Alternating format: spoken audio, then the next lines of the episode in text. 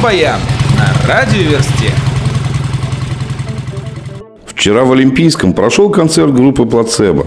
Во время исполнения композиции «Лазарус» Брайан Молко прервал концерт, увидев, что в фан-зоне образовалась давка. Как только фэны рассредоточились по площадке, группа продолжила выступление. Аматоры, год назад вернувшись на сцену, выпустили мини-диск «Огонь», состоящий из трех композиций. Как говорят сами музыканты, посыл музыки и текста отличается от того, что они делали раньше. Слушаем, сравниваем. 5 ноября в Москве в концертном зале «Бад-Арена» группа «Катарсис» даст большой юбилейный концерт с симфоническим оркестром «Глобалис», посвященный 20-летию коллектива.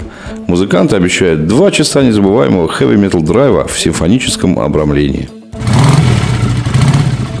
В начале декабря этого года Нил Янг, основатель группы Buffalo Springfield, планирует презентацию своего нового альбома Peace Trail с десятью композициями, часть из которых записана в акустическом исполнении. А в далекой Швейцарии группа Godhard готовится к релизу своего нового альбома Silver, о чем с удовольствием рассказывает в сети. Презентация альбома назначена на 13 января.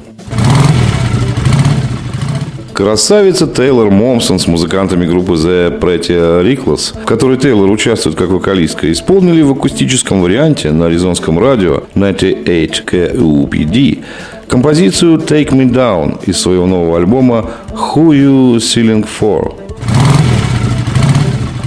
Группа изданий Pretty Mates выпустила видео на композицию Kingmaker – из своего нового одноименного с песней альбома, который музыканты планируют презентовать 4 ноября этого года. Группа Папа Роуч готовит к выпуску свой новый лонгплей. На днях музыканты выпустили коротенький тизер, по которому можно сделать первые оценки будущего альбома.